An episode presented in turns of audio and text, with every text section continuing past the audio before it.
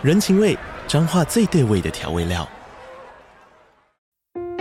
人，你在这端，我在那端，各自忙碌又相互牵挂。情，街角的吵杂声传递温暖与思念。味，是从每一个转角飘出的乡愁。这里是彰化县政府 Podcast 节目《彰化早咖》，我是主持人内克。从彰化大小事各具特色到旅游攻略，透过轻松有趣的访谈，带着大家走进最在地的早咖。准备好了吗？彰化的故事，我们说给你听。以上为彰化县政府广告。嗨，大家好，我是摩尔，欢迎收听摩古史塔克。那最近我接到其他厂商的广告，那广告是个动态广告，就是说。他们会先制作好广告，然后在你听 Podcast 的时候，会突然跳进你的录音档里面，就有点像是 YouTube，你会听到广告突然跳出来一样。那实际上会怎么样，我还不知道，因为它的周期好像是八月十二号到九月十一号。那我今天才刚回复说同意要申请广告，那就是后续的话，可能大家会听到我的 Podcast 没有广告，然后会是什么样形式，我也还不太确定。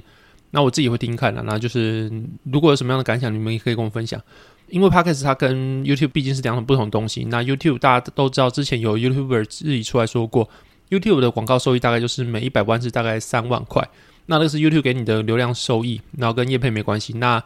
Podcast 来说的话，它的 CPM 就是每千次浏览量大概是两百块。简而言之，就是一千次观看的话，会给你两百块的收益。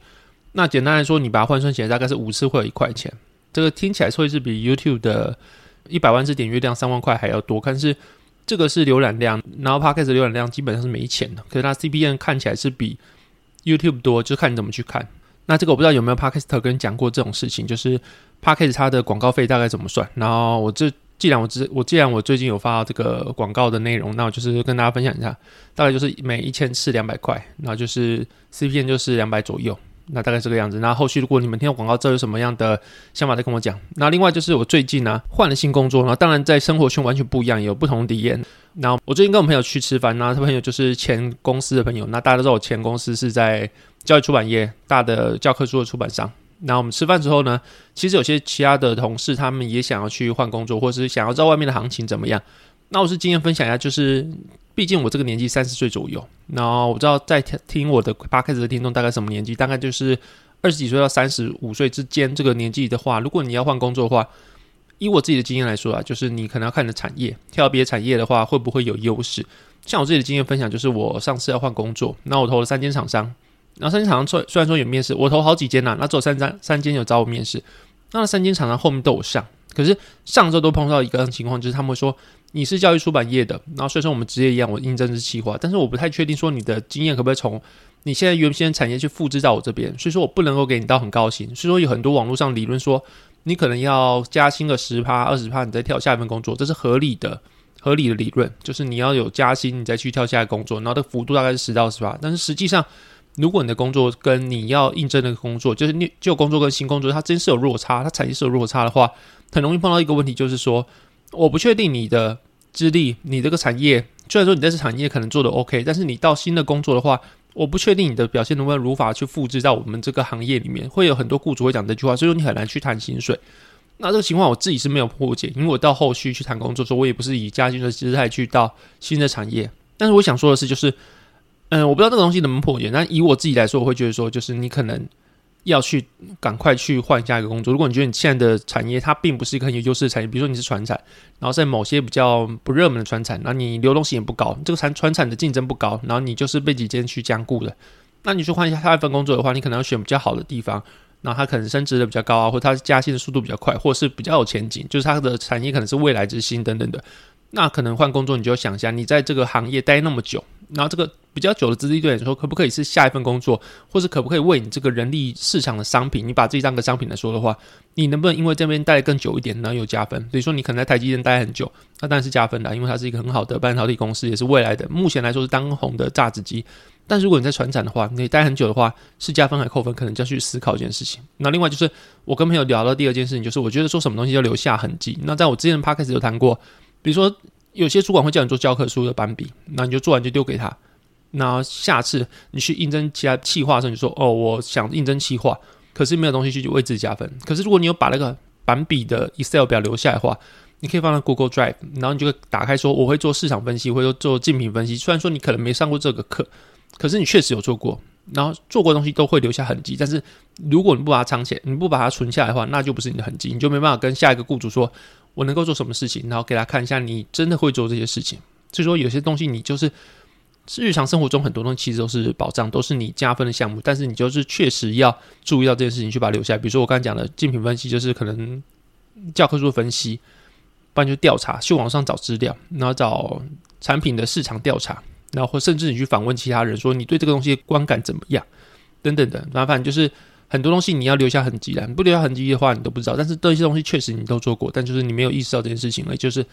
你要想一下，就是你有什么东西，在你要去离职之前，你要好好的把它整理出来。那放在 Google Drive 或放放任何的云端，很容易打开手机或看打开电脑你就可以让人家看到。我觉得这是一个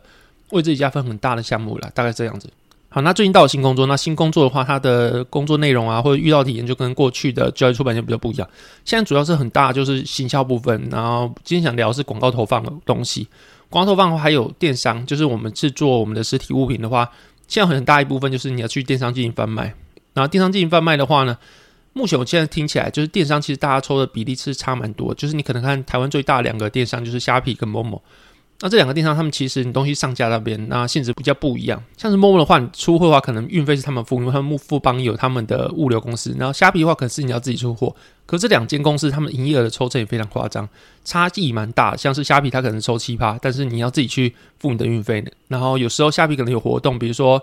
呃，全馆免运啊，或者虾皮虾皮零元免运，或者八一八等等，有些比较大型的活动的时候，它当天的抽成比较高。那平常时候最早是三趴，然后会慢慢增加，好像五趴左右。然后在特定节日可能要七趴、十趴等等的。然后富邦比较不一样，就是它是二十趴加六趴的，我忘记什么名目的费用，它就是二十六趴左右。然后可能还会往上加点，然后还有平台的上架费，就是它的月租费的意思，大概是每个月一千左右。啊，如果有些公司它可能比较大，或是有比较大的波动的话，我不太确定。然后就是我目前听到就是一千块左右。最后一个是二十六趴，一个是七趴。然后你就要确定你现在的东西，目前在网络上看的东西，他们可能利润都保持在你被抽成三十趴之后，它还是有它的利润存在，那它才能活下去。所以现在的嗯，现在的电商公司或者你在电商看到产品的话，目前来说他们的。竞争激都是蛮激烈的，就像是你可能在虾皮呀、啊，你在投放广告的时候，你可能会，你一般消费者可能在搜寻栏去打到你想买什么东西，比如说你今天想买一支笔，然后想要买一个裤子，想要买一个电灯，那你以为这样跳出来的东西都是以搜寻关键字跳出来？没有，它其实是以广告跳出来的。比如说在第一栏或者第一页的东西，然后你越上面那栏，可能它的投放广告的数字就越多，你投放钱越多了，你就可以出现的越一开始被消费者看到。可除此之外，消费者也会去比较询价，就是我可能看第一列电灯，我看第二列电灯，看最后一列电灯，我可能看一下哪个电灯比较便宜，我就买哪个。那所以曝光度不代表你的保证你的流量，不保证你的买量。所以这个情况下，你同时要保有曝光度跟你的价格优势，你才能够被真正的是购买。所以说现在的电商其实蛮激烈，就是你可能要，既然你还要投广告，然后另外你的成本也不能太高，嗯，然后你的毛利要压低。你才能够在这么激烈的生态存下来，就是你在电商的广告被扒一次皮，但是你后面你要自己把你的利润压低，才能够真正卖出去就对。反正就是现在大家的竞争是蛮激烈的一件事情。那另外就是我之前有讲过一件事情，就是你在广告买下去啊，比如说你在脸书买广告，或者你在虾皮买广告，你就是要诱导顾客去点你的那个网址，比如说你的脸书可能是要要去点你的官网网址，那所以你有那个广告去点官网网址，或者虾皮，然后你大家搜寻到电商之后想要去点你的商场，然后这也是你要诱导顾客去做一件事情。那这个诱导到网址点进去，到真的到那个目的地就是官网或是你的商场的时候，这个东西也是要被收钱，额外收钱。就是你不光是一次的钱，你每次被点击还是要收另外一次的钱。所以说，有些人比较无聊，或是有些厂商的同业比较无聊，就是他们不会没事做啊，可能是最近的行情比较惨淡的时候，他们就会去狂点同业的广告，因为这样子你每点是同业就花一次钱，就是我没赚钱没关系，那我就让同业去亏钱，那话我们竞争起来我还是有优势，因为你输钱我没输钱嘛。所以这也是另外一种很多很多同业在做一些事情，就是你买广告就狂点你的广告，然后这些点都不是消费者点的，是我的同业去点的，然后这个导致说，就是还是刚老句老话，就是现在竞争很激烈到这个地步，就可能大家都不择手段，就是为了要赚钱或是高化对手，就这两个方向。那我目前也是在学习的阶段，就是我还在学习怎么投放广告啊、市场行销啊等等，就是过去有些经验，但到新的环境之后，还是觉得很多东西是新奇的，我还是希望自己是个海绵。那可以学到很多东西，就是慢慢去成长这样子。那如果有其他的经验，或者有其他经营嗯、经营商业啊，经营商场的经验，我再跟大家分享，大概这样子。那如果你有兴趣的话，你也可以来听我节目，后续应该会慢慢的分享其他东西。然后不止这个啦，然后运动啊也会分享。然后最近可能有朋友去聊到，就是他们想买居家的健身东西，在家里去做个红军，然后可能需要头条是哑铃或者包胶是哑铃等等的之类，反正这东西也有人来问我，然后我就觉得今天一次分享不要分享那么多，反正有分享，然后后面就接市场话题，就是可能这个节奏会比较好。那这个东西可能之后有兴趣。你们有兴趣可以跟我讲，我之后再分享，大概这样子。然后最近最后来聊市场话题。那其实市场话题，我最近一直在注意一个东西，就是也不是一直在注意，就今天才注意到一件事情，就是十减二 Y 它的数值现在是为负的。然后就是两年跟十年美债利差倒挂。那在目前这个环境下面，就总结一下，先 summary 一下最近的情况，就是大型广告业表现不错，像 Google，但小型广告业其实蛮逆风，像 Snap 之类的。那就大家资金都集中在大广告业，就是它投放成本是其实是有缩手，所以表示说企业使用资金他们是有在节制的。那另外其实先进制成半导体，然后表现都蛮好的，或是那些设备商像是艾斯摩尔或是台积电，这前几集都讲过。但是比较差的半导体那就是蛮差，除了他们两个以外，其实都蛮惨，像是 NVIDIA 的财报开起来也蛮不好的。那这等一下再讲。然后另外就是美光又二度的下修他们的财测，他们指引又下修，然后就是。半导体现在大概就是九个月左右的库存，可能要到明年一月、明年的 Q one 才有可能真正消化。所以说，台积电跟艾斯摩尔的好，跟其他的的半导体商其实产生了非常大鲜明的对比。然后现在我其实在想，就是那其实这是因为台积电跟艾斯摩尔太强，然后还有另外广告商就是是 Google 太强，或是微软太强，或是亚马逊太强，然后所以说其他的小公司太弱。然后这东西是。强跟弱之间分别，还是只是因为有些东西还没传导到最强的这些地方，那就是这个情况还没发生在他们身上，但不代表不会发生，只是时间还没到。然后这个东西其实是我在看的东西，我也不太确定说后续他们这会不会真的反应，就是台积电后续会不会真的也出现的订单卖不出去啊，或者是被砍单，然后砍得很严重，导致它的产能区被空着的问题，那这就是可能要再观察的。那最近有件事情就是 NVIDIA 跟 AMD 都开财报，但是 AMD 的财报显示出它的游戏的业务没有受到太大的影响，但是 NVIDIA 业的游戏业务竟然减了四十趴左右的营收。那这个表示说 NVIDIA 跟 AMD 他们有差那么多，他们的性质虽然说有差，就是他们的他们的半导体被拿来用途其实有差，但是并没有差那么多。他们在游戏的方面，他们两个其实都有在里面去做一些表现。那是说 AMD 没有差，但 NVIDIA 差非常多，会让觉得说。怎么可能这两间公司差不多？他们两间是很好公司。如果你说的是 AMD 跟跟 Intel 什么之类，那还成可能是真的差是情有可原。但是它跟 NVIDIA，他们两个公司有差那么多吗？会让觉得有好奇。然后网络上是有人说，可能是 NVIDIA 他们的会计的账务跟 AMD 会计账务的计算方法不一样，只是他把它先认列，或者他可能去报废库存，拿一部分的营收去报废库存。那 AMD 只是因为用什么会计的，或是什么样的？因为这个方面我不太了解，就是他们可能会用一些。还没去认列这部部分的损失的，那后续可能在之后财报才会认列。反正就是 NVIDIA 的财报表现那么差，然后 AMD 表现其实那么好，这两个落差会让人看不太懂，会觉得说 AMD 只是还没开始去反映在它的财报上面而已。然后如果说真的反映的话，那半导体它的寒冬会不会再来？或者现在已经很惨了嘛？就是你看到纳斯达克啊，然后标普三大指数都已经跳弹成这样子，但是费半其实是表现还是蛮惨的。那后续的话。半导体它真的落底吗？或真的最惨时刻已经来了吗？其实还不太确定，因为 AMD 的表现蛮好，所以让反而让大家有隐忧，就是会不会还没反应？然后也觉得说可能真的还没反应，因为不可能这两间公司差那么多。那另外聊到刚刚讲到就是十减二 Y，就是两年期国债跟十年期国债它的殖利率曲线倒挂，这意思就是说两年期国债它的殖利率比十年期国债殖利率还要高。然后这情况是其实其实是蛮不合理的，因为通常十年期的国债，因为它时间比较长，所以它的面对的时间比较多，然后这时间比较多里面，它的未不确定的风险比较高，因为时间高嘛，所以说你也不太确定说里面会不会有什么风险存在。那所以说通常投资人会预期要比较大报酬，因为不确定性越多，你需要越多的风险贴水，就是你需要更多报酬才愿意去持有这个东西。然后两年期的比较短，相对的不确定性比较少，所以说通常它的利率会比较低，因为它不确定性比较高，比较少，所以说投资人比较愿意用比较少的折利率就去持有它。但最近蛮特别的一件事情，就是从今年的六月五号到现在，大概是两个半月前，然后实际曲线两年跟十年的实际曲线是倒挂，就是两年它比十年的实际曲线还要高。那为什么？通常会发生这个原因，就是因为投资人他不会觉得说，他现在两年期到之后，他这个钱能够拿去买到一样好的东西，那他宁愿去买十年期的一些比较远的债券，然后虽然说报酬比较低，但他比较看坏这短暂时间，比如说两年内的景气。他会觉得两年内到期以后，他们不会有比较好的标的可以买，所以他宁愿去牺牲一点报酬去避险，去买十年期的东西，所以导致说两年期的国债只是反而比较没有人要，然后都去买到十年期国债。那这其实是市场劝出来的结果，那就是会有这个结果的话，会就表示说市场是看空或者不看好近期的表现的，然后这是市场的共识出来的样子，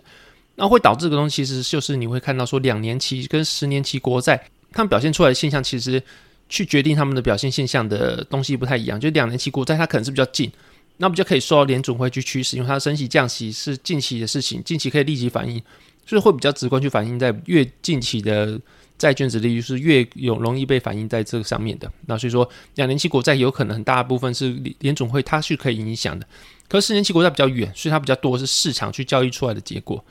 那会讲这事情是因为过去有几集其实有讲过，就是过去到现在只要两年期跟十年期直利率曲线倒挂的话，那通常的话就会发生发生经济衰退，然后这几率是百分之百，就是以前到现在大概四五次还更多次，我有点忘记，因为那是之前集数讲的东西，反正就是有出现两年内一定会衰退。那不是马上衰退，是要在两年期跟十年期直利率曲线倒挂这件事情结束之后，又回到正值之后，它才会出现倒衰退。然后还有另外一点就是，它的倒挂时间越久，然后衰退的产度就越高，或衰退的嗯、情况就越加剧。那目前看已经两个多月了，那它现在还没有到要回正的迹象，所以这件事情会让人家蛮隐忧，就是它还没有回正，然后已经两个多月了，那所以我觉得说。后续两年内或是一年内的市场表现会怎么样？其实不太知道，所以说我会觉得说最近的反弹了。然后你如果真的看它上去，那就我自己是不会追高，因为我自己现金水位还是保在三成多。然后我会觉得说这只是反弹，并不是反转。那所以说它现在的基线已经上扬了，三大指数基线已经上扬，然后已经可以说是可能是一个小牛市的可能性已经出现，但是我不太确定说这件事情什么时候会发生，但我确定说。可能后续会有一段时间的经济衰退，其实是会出现的。所以说这个情况下，我并不会把我所有的现金部位都打进去，可能还要看情况。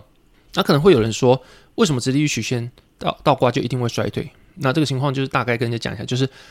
嗯、呃，在美国或者在其他的投资投资这个公司法人，他们可能尤其银行业，他们会去借短天期的钱，然后放贷长天期的利率去给其他投资人，表示说短天期债券它的利率可能就是投资银行的成本。然后长天期就是他们可以放贷出来的钱，那短天期的殖利率曲线倒挂，就表示它短天期的殖利率比长天期还要高，表示它的成本可能比它放贷出来的利率还要高。那表示说它放贷的话，它就是亏钱。那通常这个情况下的话，银行就会不愿意放贷，然后他们就会去紧缩那些放出去的资金啊，或者不愿意去放贷给其他人。那市场上钱就变少，或者需要投资创业，或是现在情况已经不好，然后有些企业可能需要贷款去度过寒冬的。然后之后很多很多的可能银行不愿意放贷的话，可能会导致说他们加速他们倒闭啊，或是本来可以活下来的企业，就因为这样活不下来，所以会导致情况越来越坏，getting worse。所以说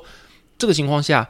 才会导致说过去的只要你的短天期跟长天期殖利率起倒挂的话，后续就会经济衰退。你也不太确定是这个原因导致说经济衰退，还是经济衰退是因为市场预期经济衰退，所以才经济衰退。然后所以说大家都不太确定说。这个东西跟那个东西它的因果是怎么样？那也不知道中间原理是不是像我刚才讲那样，但大家的听起来或者猜测是这个样子，实际上可能不是，可能是大家都不知道。但就是殖利率曲线倒挂，然后后续就一定会衰退，这情况是百分之百，在过去好几次以以来都是很准的一个指标，所以大家可以参考。